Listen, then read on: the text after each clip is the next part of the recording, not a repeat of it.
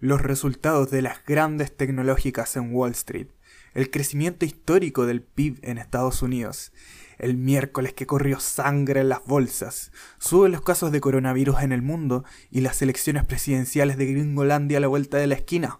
Si quieres saber más de todo eso, quédate al resumen semanal de noticias económicas con el mejor podcast de inversiones del mundo, del país y de todo español. Esto es gratis para ti. Quédate a un episodio más del podcast de Gardieles.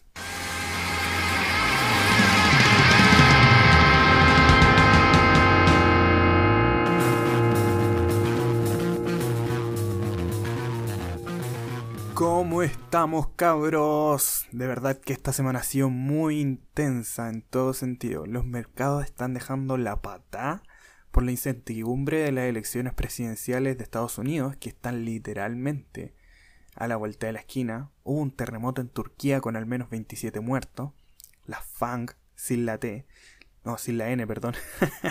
bueno, si por, por si acaso, si no sabes lo que son las FANG y todo esto, la FANG es una expresión, un acrónimo utilizado para describir las empresas de Facebook, Alphabet, la matriz de Google, Amazon y Apple, además de Netflix y Google. Bueno, algunos lo usan con la G, otros lo usan con la A de Alphabet, pero es básicamente eso, una abreviación de estas grandes empresas tecnológicas que están a la vanguardia en todo Wall Street.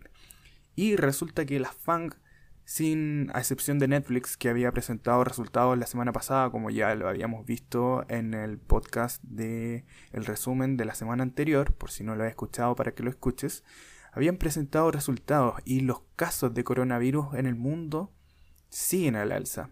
Además yo personalmente también tuve una semana muy intensa, no sé si les pasó lo mismo a ustedes, pero anyway, vamos a lo nuestro, hay muchísimos muchísimo que revisar. Vamos a partir con los mercados. Imagínate que esta semana fue la undécima vez que el SP500 cierra por debajo de un 2% este año. Hubo un sell-off masivo, fueron las peores caídas desde marzo de este año, como les decía antes, por esta nueva oleada de casos de COVID y por la incertidumbre generada en la previa de las elecciones en Gringolandia. Claramente, el sector más afectado fue la tecnología con el Nasdaq, bajando un 5,5% en la semana. Y por supuesto, era de esperarse, el VIX, el índice del miedo, subió hasta niveles que no se veían desde julio. Así que la cosa se puso muy buena durante la semana. Tanto el lunes y el martes los principales índices cayeron frente a los nuevos casos de COVID en el mundo, además que no había aún y no hay todavía un acuerdo por el estímulo fiscal que están peleando ahí, diciendo de que si es que hay un estímulo de parte de Trump, podría ser mucho más que el de Joe Biden y así con los dimes y diretes de cada bando en Estados Unidos. Hubo un dato de que las hospitalizaciones en Gringolandia habían subido un 10% la semana pasada en diferentes estados del país, cosa importante tener en cuenta. Cómo todo va evolucionando a nivel del coronavirus y cómo los mercados recién están reaccionando frente a eso. Además, tanto en España, Francia e Italia se anunciaron medidas de confinación más estrictas que en, algunos casos eh, de algunos países podrían durar hasta seis meses. Y es que ya sabemos que las principales economías dependen mucho del consumo de la población. Como dato, así, por si te interesa, casi tres cuartas partes de la economía gringa es consumo de la gente. Ahora me pregunto, ¿Estará bien esta estrategia que se está utilizando en estos países? Por ejemplo, de venir y cerrar todo. ¿Será lo más sano cerrar todo y no dejar que nadie salga de sus casas como lo hicieron la primera vez? ¿Estaremos dispuestos a ver caer nuevamente las cifras de desempleo? ¿Son realmente efectivas estas medidas de cuarentena? Bueno, hay mucha gente que piensa que no, que la verdad es que lo único que hacen este tipo de medidas puede llegar a ser es, un, algunos le dicen una dictadura, otros dicen que es algo que, en realidad no sirve demasiado porque la gente que se contagia y que es la gente mayor en el fondo eh, sí o sí va a estar más expuesta y eventualmente tiene muchas más posibilidades de morir. Entonces ahí hay un, debate ético que está bien interesante poder tomarlo en cuenta. Em, yo la verdad es que creo que depende mucho de cada situación, de cada contexto, de cada país, porque si bien hay países como por ejemplo Holanda, Suecia, en donde no hay cierres masivos, no hay cuarentenas y aún así han tenido una buena respuesta de los casos. Evidentemente nosotros en Latinoamérica no tenemos la misma cultura de cuidado ni las mismas capacidades hospitalarias que en esos países. Así que depende mucho, insisto, del contexto de cada país, creo yo.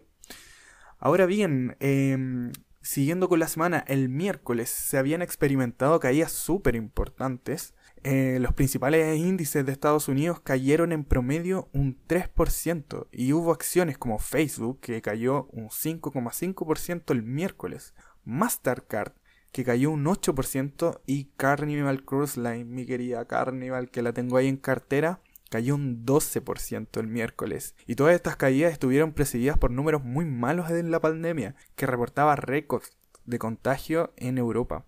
Ahora bien, mucha gente dice que esos números en estas caídas en bolsa no se justificaban y creo que no están midiendo los datos desde el punto de vista médico. Me explico.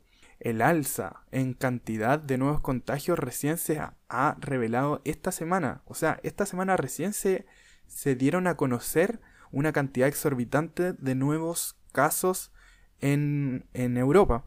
Y si tienen en cuenta que la gran mayoría de los pacientes no presenta síntomas graves o muy graves en promedio después de 5 días de confirmado el contagio, y con esto me refiero a hospitalizaciones y usos de ventilación mecánica, da como resultado que tengo la tesis de que entre la primera y segunda semana de noviembre, es decir, entre la próxima semana y la subsiguiente, en Europa probablemente la situación va a estar muchísimo más crítica, lo que eventualmente podría ser causante de muchas más restricciones que frenen el consumo aún más, por tanto, podrían llegar a venir nuevas caídas en bolsa. ¿Cómo puede que no? Ustedes saben que uno nunca sabe realmente lo que va a pasar, no tenemos una bolita de cristal. Ahora, pasando al día jueves, las mismas empresas e índices que le indicaba anteriormente que tuvieron grandes caídas se recuperaron casi por completo, la gran mayoría, al menos las más grandes, las Big Tech o las grandes tecnológicas, em, a las expectativas de los números de estas grandes tecnológicas gringas. Y el mismo día jueves se presentaron los números del crecimiento del PIB anualizado de Estados Unidos, marcando un récord con un impresionante 33,1% frente al 31% esperado por los analistas. Yo no tengo idea cómo lo hacen estos gringos. En verdad, nunca antes visto. De verdad que no, no sé cómo lo hacen. Además, ese mismo día jueves hubieron datos económicos optimistas que frenaron la caída libre de los principales índices. Además de este aumento del PIB que les decía, por sobre la expectativa, las solicitudes de desempleo bajaron, con lo que eh, alcanzaron un nuevo mínimo durante la pandemia. Además de esto, el viernes, el viernes, ayer viernes, hoy estoy grabando día sábado, el viernes hubo sangre en los mercados porque si bien la mayoría de las empresas importantes que habían reportado resultados el día anterior tuvieron muy buenos números, llámese Amazon, Apple, Facebook, Google, la incertidumbre por las elecciones, el avance de la pandemia y ciertos detalles en los resultados que vamos a revisar más adelante, desplomaron los índices y las grandes acciones. Tienes que recordar que el peso de estas grandes empresas tecnológicas es muchísimo en la mayor parte de los índices de Estados Unidos. Entonces, las principales caídas estuvieron, obviamente, consecutivas con las grandes caídas de los índices. Ahora, Fíjate que tengo una tablita por acá que estaba viendo y con todo esto que ha pasado entre em, el confinamiento, em, las nuevas medidas de restricción, hay una, eh, hay una tabla que tengo en una parte con categorías de gasto del consumidor que son más afectadas, más afectadas negativamente por el COVID y em, esa es una columna, en la otra columna es el, el cambio desde el pico del cuarto trimestre del 2019, o sea, del punto más alto del 2019 hasta ahora y el cambio del porcentaje del PIB de eso. Mira, yo te voy a explicar ahora. Entonces, por ejemplo, en la parte de servicios de transporte había un 23% de negatividad desde el punto más alto del 2019 y eso ha afectado al porcentaje del PIB en Estados Unidos un 1,8%. ¿Viste que está interesante esto? En, cuanto a los servicios de recreación, había una baja del 32% desde el mejor número del 2019 y eso ha afectado en el PIB a un 1,8% también. Ahora, en la parte de servicios de alimentación y alojamiento, hubo un cambio de el 20% a la baja y eso afectó al PIB un 3,7%, bastante importante. Y además, en la categoría de otros servicios, que ahí se excluye la vivienda, la salud y los servicios financieros, hubo una disminución del máximo desde 2019 de un 14%, lo que afectó al PIB en un impresionante 5,2%. Y el total de estas afecciones negativas de estos servicios ha tenido un em, porcentaje del PIB, eh, una afectación del porcentaje del PIB del 12,6%. Es bastante importante el tema. Ahora, aparte de eso, tengo otra tabla que em, muestra las industrias más afectadas del SP500 por el COVID-19.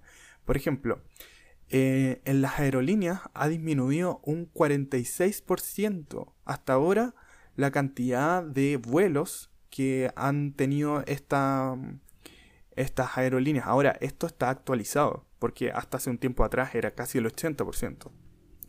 Y el porcentaje de peso en el SP500 de aerolíneas es un 0,4%. Ahora vámonos a la parte de defensa. Ha tenido un em, porcentaje de retorno negativo de un 33% y el porcentaje de peso en el SP500 es de un 2,4%. Y la última categoría más afectada por el COVID en, en, el SP500 es la categoría de hoteles, restaurantes y ocio, que ha tenido un retorno negativo de un 13% y esta categoría tiene en particular un 2% del peso en el SP500.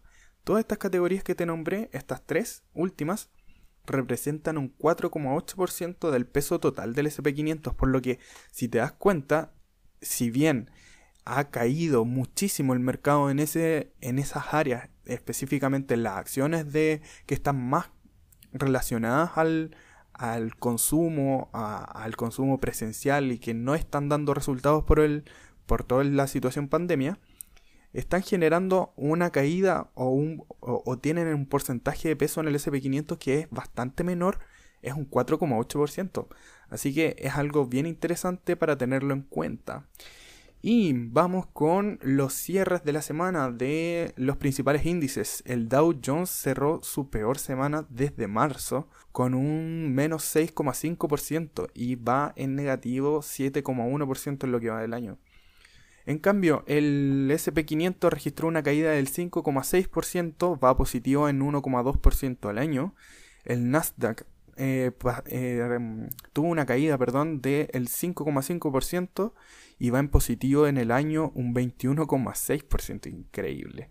Los bonos del Tesoro a 10 años se movieron 0% en la semana y van en negativo en 1,1% en lo que va del año. El barril de petróleo está en 35 dólares. El barril eh, bajó muchísimo durante la semana con el conflicto de Libia que habíamos estado hablando la semana pasada. Un 10,6% y va en negativo un 41,7% en el año. Está como haber, haber comprado unos cuantos barriles de petróleo a principio de año. Y el mercado de bonos eh, bajó un 0,1% en la semana y eh, va un positivo 6,4% en lo que va del año. Así que pasamos a la parte de las criptomonedas. A esta hora el Bitcoin está cercano a los 14 mil dólares y algunos analistas de criptos ya ven que la moneda virtual estaría cerca de llegar a los 20 mil dólares a lo que va del año. Yo creo que igual es un poco optimista eso, aunque te digo, cualquier cosa puede pasar. Y en una noticia muy extraña, eh, se completó el primer envío de langostas con blockchain, desde Australia hasta China. O sea, como que en China llegaron y pidieron a través de blockchain unas cuantas langostas. Mm, están pasando por cosas buenas los chinos. Ahí te va, te va a dar cuenta cuando lleguemos a las noticias de China. Vamos a la renta fija. Los rendimientos de bonos del tesoro a largo plazo disminuyeron a principios de la semana, ya que el aumento de los casos del COVID en Europa y Estados Unidos aumentó la incertidumbre sobre la recuperación económica y evidentemente eso trae más dinero a la renta fija desde la renta variable. El jueves, sin embargo, los rendimientos retrocedieron en gran medida con los movimientos anteriores debido a los datos económicos mejores de lo esperado. Entonces ahí evidentemente se hizo la operación contraria y pasó dinero desde eh, las acciones hacia, em, o sea, perdón, desde los bonos hacia las acciones.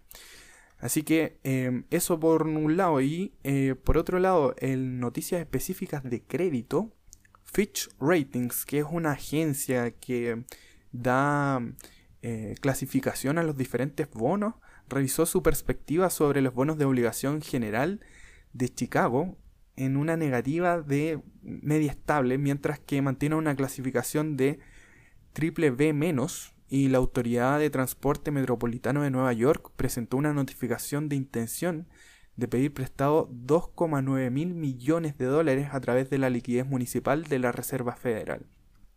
Así que el mercado de bonos se está moviendo harto igual y la caída de los precios de las acciones y la incertidumbre sobre el momento del estímulo fiscal estadounidense lastraron el rendimiento de los bonos de alto rendimiento, y los diferenciales crediticios se ampliaron en todos los niveles de calificación y los fondos por debajo del grado de inversión reportaron salidas de capital, pues. Ahora, eh, yo sé que quizás para algunos debe ser un poco chino esto de lo que estoy hablando. Pronto vamos a hacer un resumen de un libro que es específicamente de bonos. Así que ahí ya no vamos a quedar tan colgados. Pero tenemos que seguir con las noticias, pues caballeros. En Europa, las acciones de Europa cayeron más desde su crash de marzo. Y em, ya que los inversionistas les preocupaba el tema de las cuarentenas con el objetivo de controlar la propagación del virus, eh, pudieran empujar esto, la economía de la eurozona, a una recesión de doble caída. Es lo que no queremos.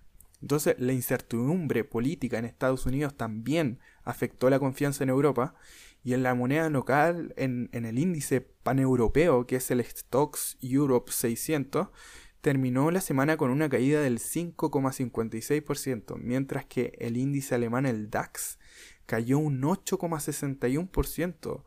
El CAC 40 de Francia perdió un 6,42% y el índice de Italia cayó un 6,96%, mientras que el índice del Reino Unido se redujo un 4,83%.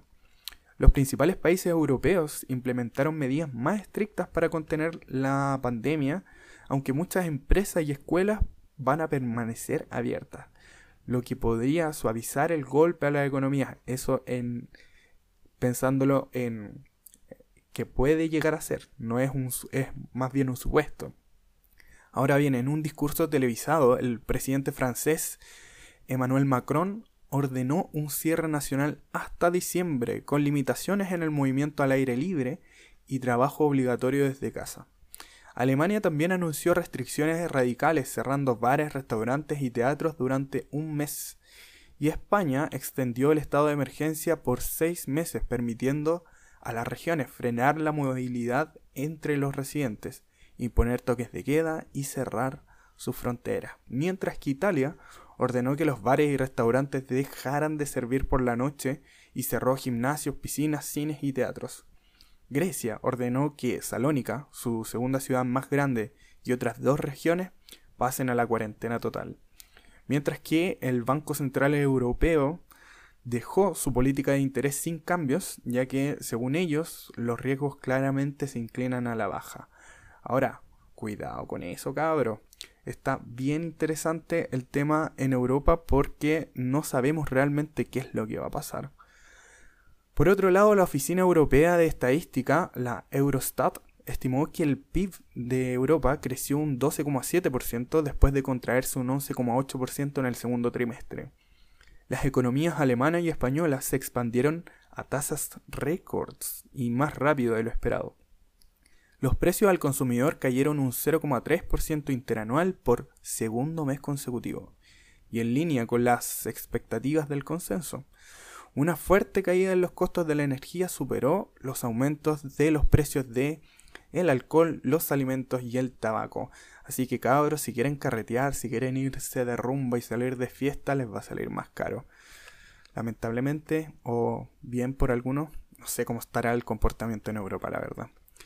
En otros mercados, Japón, las acciones japonesas terminaron a la baja durante la semana. El Nikkei 225 cayó un 2,29%, Y obviamente esto tiene que ver con el empeoramiento de las cifras de coronavirus en Estados Unidos y todo lo que ya hemos hablado anteriormente.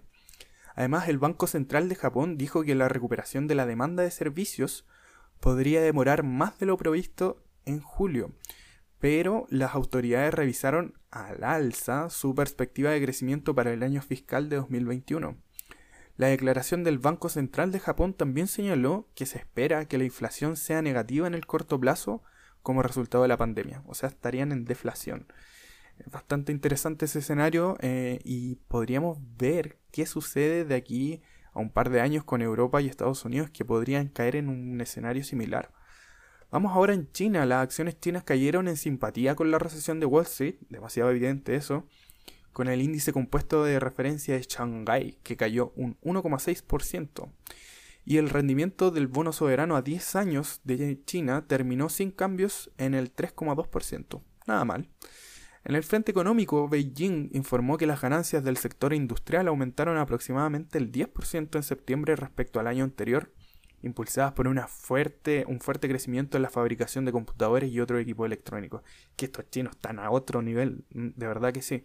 Ahora, un paréntesis aquí en China, yo no sé si acaso ustedes han visto las acciones chinas y le han tomado la atención que merecen. Acciones como por ejemplo Alibaba o Tencent. Eh, Tencent es tremenda acción que tiene eh, el ecosistema de WeChat que básicamente sirve para todo lo que hacen los chinos. Piden comida, es como el WhatsApp de eh, el occidente, pero tienen miles de millones de funciones más. O sea, por ahí pagan, hacen todo a través de WePay y eso lo tiene Tencent. Aparte de eso, hay varias otras empresas que voy a estar colocando en mis historias de Instagram, por si no me sigues, arroba gardieles, y que están bien interesantes que podamos ver, analizar. Hay cuatro compañías, si no me equivoco, que están cotizando en la bolsa de Estados Unidos, en el Nasdaq, y em, tenemos mm, varias cositas entretenidas. Ahora, también les voy a informar que en las noticias corporativas, la empresa china de tecnología financiera Ant Group que es de Alibaba, se preparó para su mega oferta pública inicial. La, pero es increíble. La compañía filial del gigante chino del comercio electrónico Alibaba tiene como objetivo recaudar alrededor de 35 mil millones de dólares. Sí, escuchaste bien, 35 mil millones de dólares mediante la venta de una participación del 11% en una doble cotización en Hong Kong y en Shanghái lo que promete ser la oferta pública más grande del mundo, superando por con creces los 29 mil millones de la Saudi Aramco, que era la petrolera que hace un tiempo atrás había establecido el nuevo récord. Ahora, la oferta pública inicial de Ant Group continúa batiendo récords con los inversionistas minoritarios, colocando más de 2.8 billones, sí, sí, billones en pedidos de acciones. Y eso es más que todo el PIB del, Reino Unido, que para que ponerlo en contexto, es la séptima economía más grande del mundo, o toda la capitalización de mercado de las bolsas de valores de Alemania o Canadá. Así, tranqui, super piola. Y este grupo de servicios financieros chino, construido alrededor del sistema de pagos de Alipay, ya completó la venta de acciones a compradores institucionales a un precio que generará al menos 34.000 no, 34.4 mil millones de dólares. Hasta cuesta leer las cifras, pues cabrón. Y eventualmente hasta, hasta 39.5 mil millones, como parece probable eh, a la vista del exceso de ofertas de los minoritarios. Así que vamos a poner ojo en, ese, en esa empresa. Vamos ahora con una parte en Chile, porque esto también estuvo en la en la palestra en todos los mercados mundiales producto de los grandes acontecimientos que han habido en Chile últimamente. Las acciones en Chile medidas por el índice IPSA arrojaron un menos 7,1%. Las acciones fueron arrastradas a la baja por la debilidad de los mercados mundiales, así como por las preocupaciones de que haya una segunda ley de retiro de pensiones en Chile. Si se convierte en ley, como la que entró en vigor en agosto, podría resultar en más salidas del mercado de valores. Y evidentemente, Estoy de acuerdo con esta parte porque un segundo retiro de la AFP, si por si acaso si no has escuchado, mi opinión con respecto al retiro de la AFP y eres chileno, tengo un episodio completo dedicado a eso, a una reflexión propia que hice, que yo la verdad es que estoy muy, muy en desacuerdo con, que se quite las pensiones de la gente por algo que debería estar haciendo el gobierno. O sea, perfectamente debería o podría eh, el gobierno chileno tener em, este tipo de ayuda a las familias que están pasando situaciones complicadas en pandemia, lo podría ayudar perfectamente porque Chile no es un país que tenga demasiada deuda y eh, te va a hacer, te va a generar muchísimos más rendimientos a largo plazo, muchísimos más beneficios, sacar desde tu propia billetera como gobierno y darle a la gente que sacarle a ellos sus propias pensiones. O sea, eso da un clima de incertidumbre totalmente contrario a lo que se quiere por este gobierno pro mercado supuestamente. Entonces yo de verdad que no te entiendo. Es una medida completamente populista, algo que no le sirve a la gente y que, claro, en el corto plazo te puede beneficiar, pero miremos un poquito más allá, miremos de aquí a cinco años más. ¿Cómo va a estar la situación de aquí a cinco años más? Y con todo lo que ha habido en gastos públicos durante esta pandemia. O sea, tenéis que pensar un poquito más allá. Ahora bien, el domingo 25 de octubre, em, este domingo pasado, el país celebró un plebiscito nacional, un referéndum en el que los ciudadanos votaron a favor o en contra de la redacción de una nueva constitución para reemplazar la que ha estado vigente desde la dictadura de Augusto Pinochet. Los chilenos votaron abrumadoramente a favor de una nueva constitución con un 78% de aprobación y un 22% de rechazo. Ahora bien, quiero dar un espacio a esto último. Lo que ocurrió en Chile es histórico, realmente de esos hitos que van a quedar escritos en las páginas de los libros de historia, porque lo que aquí ocurrió era algo que muchísimos chilenos estaban esperando, una nueva constitución para el país. Yo me dedico mucho a escuchar podcasts y noticias económicas en general, programas de radio y ese tipo de cosas. muchas de estas personas estaban muy descontentos por ese resultado. El tema es que la mayoría de ellos no viven el día a día de los chilenos, no tienen idea de lo que hizo la dictadura muchas familias que desaparecieron, que hasta el día de hoy no saben dónde están sus familiares. ¿Tú cacháis lo que es eso, no? Claro, evidentemente que surge la otra parte de mirar el lado económico, de que no va a haber inversión, de que nos vamos a convertir en Chilezuela, pero a ver, calmado, wait, wait, wait. ¿Realmente sabemos lo que va a pasar? Puede ser que la nueva constitución sea mucho más restrictiva que la anterior. Puede ser que sea mucho eh, más pro mercado que la anterior. No tenemos idea de nada. De hecho, si tú te pones a pensar, la UDI, que es el partido más conservador y más pro mercado de Chile, ellos estaban preparando sus constitucionales porque sabían que iba a ganar el apruebo hace mucho rato atrás. Y eso lo dijo Longueira en, en innumerables entrevistas. Entonces, si tú te pones a pensar, esa gente que dice de que Chile se va a convertir en Venezuela puede ser todo lo contrario incluso. No, tenemos idea de lo que va a pasar, no sabemos nada.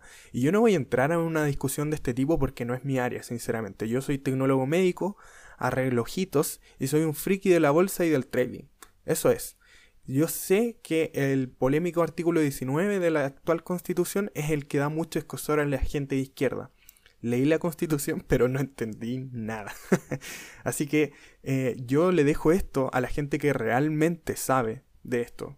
Y creo que la gente que redacte esta nueva constitución va a ser la que finalmente va a tener que ponerse de acuerdo entre los diferentes puntos de vista que tienen cada uno de los chilenos y tener una constitución que realmente represente la, la idiosincrasia del chileno. Siento yo que em, nosotros tenemos una cultura que es muy propia en Chile, así como en todos los otros países. Así que para terminar, creo que comparar procesos de países completamente diferentes como Venezuela y Argentina sin saber el contexto social y político es un poquito irresponsable. Y sí, a ti te hablo, Marcelo, del Day Trading Academy, que chucha hace un gringo dando su opinión en algo que no tiene nada que ver. Oh, métete en tu país, ya, tranqui. Los procesos de cada país son muy distintos hay matices. ¿Ya? Ok, vamos entonces a la sección más esperada de toda Latinoamérica Unida, los resultados de las empresas. Vamos a partir con el rey de los iPhone, Apple, símbolo ticker AAPL, con un EPS o beneficio por acción de 0,73. frente al 0,71 esperado y con unos ingresos de 64.7 billones frente a los 63,8 esperados por los analistas, Apple este día viernes cayó un 5,6% en bolsa, hasta los 108 dólares por acción. Ya, ok, si sé que es raro, uno dice, yo te estoy dando puras cifras buenas, pero qué chucha si presentó mejores números, ¿por qué está cayendo tanto? Va a decir. Déjame explicarte, bebé, tranquilo. Lo que pasa es que no superó todos los números que se esperaban. Redujo la cantidad de iPhones vendidos respecto al periodo anterior y además no hizo una proyección de los números que se esperaban para el próximo año. ¿Te has dado cuenta que generalmente las empresas dicen, mira, y esperamos que este próximo año las ventas tengan, bla, bla, bla, como lo que hizo Facebook, que ahí yo voy a entrar de nuevo en Facebook, pero tranquilo, más adelante. Y esto no lo hizo Apple, entonces se, dio, se entendió como una señal de incertidumbre. Por eso mismo es que bajó tanto la acción, los analistas esperaban que dieran estos números y no pasó nada. Entonces, esto como te podrás imaginar, pegó muchísimo en los índices porque Apple es en general de las compañías con más peso en los diferentes ETF o ETF que podemos encontrar para comprar. Creo que es una buena oportunidad para poder entrar en esta compañía. Sus fundamentales son sólidos, tiene una valoración exigente, sí, no está un per baratito, nunca tan enfermo como el de Tesla, eso sí, pero sería bueno que le echaras un ojo a sus números y las diferentes líneas de negocio que tiene esta compañía para ver si te gustaría tener algunas acciones de estos niños. A mí en lo particular no me mata Apple y tampoco he estudiado tan a fondo, por lo que mm, no está en mi cartera como acción individual. Pero sí en el ETF del SP500, que es una, em, una buena parte de mi portafolio. Así que yo creo que hay que tenerlo en cuenta. Eh, si hay gente que esté estudiada y sea erudita en esta empresa, en Apple, si, si puede presentarme algunos numeritos, estaría bien interesante. Y ahora actualmente cerró, si no me equivoco, en 108 dólares por acción. Así que em, atentos a eso. Vamos ahora con Twitter. Twitter, em, ¿cómo te explico? Twitter cayó ayer un 21%. Eso es caleta, 21%. Twitter dijo que tenía 187 millones de usuarios activos diarios monetizables en el tercer trimestre, bajo las expectativas de los analistas que esperaban que dijera que tenía 195 o más millones de usuarios, según los datos entregados. Y em, la empresa sostuvo que sus ingresos totales crecieron un 14% interanual a 936 millones de dólares durante el trimestre finalizado el 30 de septiembre superando las estimaciones de los analistas que esperaban solamente 777 millones de dólares. Y los ingresos por publicidad en el tercer trimestre crecieron un 15% a 808 millones de dólares respecto al mismo periodo del año anterior, superando las estimaciones que tenían de 645 millones de dólares. Ahora, fíjate en esto con Twitter. Tiene resultados excelentes en general en cuanto a sus cuentas, las cuentas propias del negocio, pero el número de nuevos usuarios creo que es demasiado alto. O sea, tú como analista, no sé si acaso, ok, las redes sociales se miden en cantidad de nuevos usuarios, en cantidad de usuarios monetizables, pero yo no sé si realmente a Twitter le puedes exigir demasiado, porque Twitter, o sea, le está exigiendo 195 millones de usuarios y aún así aumentó mucho la cantidad de usuarios, pero se pegó tremenda bajada. Ahora, yo también creo de que Twitter había subido mucho inexplicablemente. O sea, había presentado buenos resultados anteriormente, pero wait, calmado, estaba como en 30 dólares la acción y hace un par de días estaba en 50. O sea, se había pegado un subidón increíble, casi un 70%, sin una explicación lógica sobre ese, sobre ese rendimiento tan superlativo que no fue tan así en las cuentas de eh, el trimestre anterior. Entonces ahora se pegó un bajón, pero maravilloso. Aparte de eso, hay como un, una especie de, de que... Em, de mito de que vieron la foto del, del CEO de Twitter y que estaba muy a mal traer, así como con look de pandemia, anda con mucha barba y todo, y dicen, dicen las malas lenguas que por eso también bajaron las acciones. Mira, con lo irracional que son en Wall Street, no no me espero nada de, o sea, no me sorprendería de ello. Así que eh, hay que tenerlo en cuenta igual. Vamos ahora a ver los resultados de Amazon, símbolo ticker AMZN. Presentó el jueves sus beneficios correspondientes al tercer trimestre del año y las cifras obviamente superaron las previsiones de los analistas. Los ingresos por su parte se situaron por encima de lo esperado. La compañía presentó un beneficio por acción de 12,37 dólares y una facturación de 96.15 billones de dólares. ¿Qué onda estos locos que tienen tanta plata? Los analistas encuestados esperaban un beneficio por acción de 7,37 frente a los 12 dólares por acción que eh, presentaron y unos ingresos de 92 billones frente a los 96 que reportaron el resultado. Increíble. Y en lo que va del año, la acción de Amazon ha avanzado un 73%, superando con creces al SP500. Vamos con Alphabet, símbolo ticker G-O-O-G-L de la matriz, la empresa matriz de Google. Ganó en los primeros nueve meses del año un 5,8% más que en el mismo periodo de ejercicio precedente y ganó 25.042 millones de dólares, algo así como 21.000 millones de euros, gracias a un tercer trimestre que superó con creces lo esperado y que consolida aún más su negocio en plena pandemia, mientras está bajo la lupa de las leyes antimonopolios que habíamos mencionado en el podcast anterior. Ahora, en el tercer trimestre, Alphabet tuvo un beneficio neto de 11.247 millones de dólares, una mejora del 60% frente al mismo periodo del año anterior. Una locura realmente. Lo que supuso eh, un beneficio por acción de 16,4 dólares por acción, por encima de lo esperado con los analistas. Mucho. Entonces, los ingresos de la multinacional aumentaron un 14% y em, el beneficio operativo fue de 11 mil millones de dólares, como te había dicho.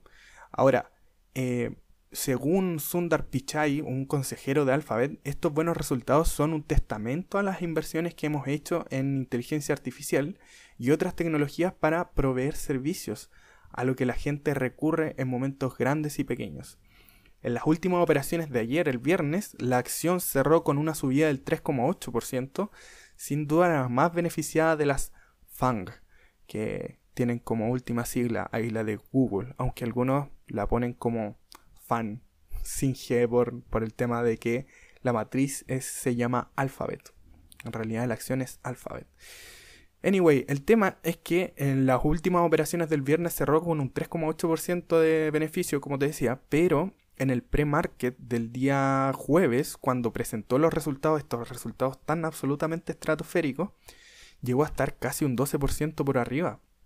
Y em, tuvo un impresionante desempeño y de por lejos, por lejos fue la mejor de todas las grandes tecnológicas que presentaron resultados este jueves.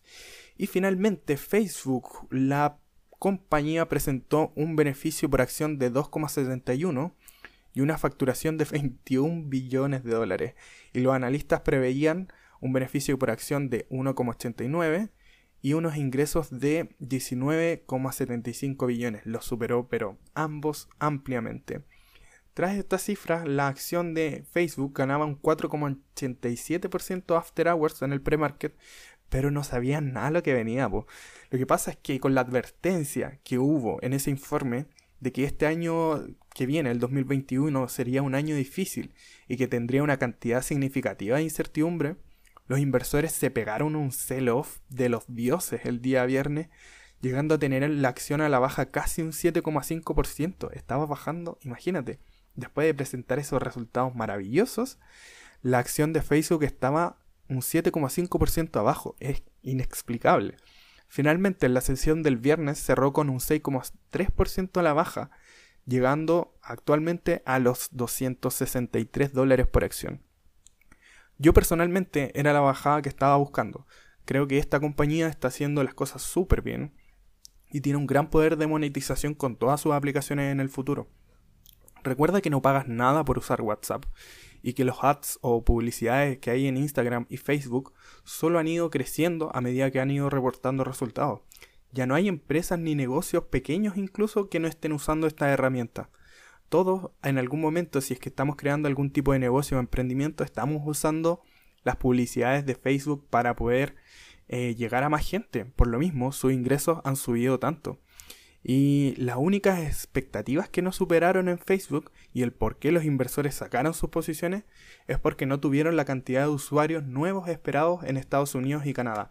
Pero ojo, el número total de usuarios que eh, se esperaban se superó. Entonces, se superaron los nuevos usuarios que, que tenían de estimaciones, pero la cantidad de usuarios de Estados Unidos y Canadá bajó. Ahora, claro, es uno de, los mercados más lucrativos, el de Estados Unidos y Canadá, pero en realidad, calmado, güey. Imagínate que los ingresos de ventas por publicidad aumentaron a 21.470 millones de dólares desde em, los 17.000 millones de dólares que tenía en el tercer trimestre. Así que por todo lo anterior es que con esta bajada compré acciones de Facebook a 260 dólares por acción. Ojo, que como todo en este podcast, no te estoy diciendo que compres ni estoy dando ninguna recomendación. Esto es solo te lo cuento para que tú hagas tus propios análisis porque en realidad yo hice un análisis exhaustivo de esta compañía viendo los directores, eh, analizando sus fundamentales y era una compañía que venía siguiendo hace mucho rato y que estaba esperando que bajara. Y en esta semana ha bajado muchísimo, así que yo feliz de la vida compré muy barato y espero que mm, esta otra semana, si es que sigue bajando, yo voy a seguir comprando. Así que es una compañía que yo tengo altas expectativas para ella en el 2021, incluso en el corto plazo. Y eh, no por eso va a significar que tú tienes que comprar acciones y salir a comprar acciones de Facebook porque alguien te está diciendo de que hay un, un, un, buena, un buen balance en Facebook, ¿vale? Entonces, ojo con eso, hay que tener en cuenta de que tú tienes que hacer tus propios análisis y que evidentemente yo no te estoy dando recomendaciones de compra y venta de acciones aquí. Y chiquillos, chiquillas, eso ha sido todo por hoy. Este ha sido el apasionante y larguísimo, sus 42 minutos. Eh, resumen de la semana es que habían muchísimas cosas que había que tocar, entonces creo que merecía la pena. Han pasado muchísimas cosas esta semana y esta otra semana, espérate que vienen las elecciones de Estados Unidos. Si te quedaste hasta acá, déjame decirte que em, yo estoy en la misma que tú, estoy muy expectante de todas las cosas que se vienen, porque realmente si te escuchaste todo este podcast, te lo agradezco montones. Y si esta información ha sido de utilidad para ti, porfa te pido que lo compartas. Yo creo que es información valiosa que puede servirle a mucha más gente para poder gestionar sus ahorros, para poder quitarle el miedo a invertir. Así que eh, si tienes alguna duda, tienes alguna sugerencia, felicitaciones o reclamos, escríbeme al Instagram. También ahora estoy más activo en Twitter. En arroba Inversores en Twitter y arroba Gardieles en Instagram. Para que lo tengas en cuenta. Y que pases una linda semana. Que tengas una buena inversión. Cuídense mucho. Lávense las manos. Pónganse mascarillas. Que esto recién está comenzando.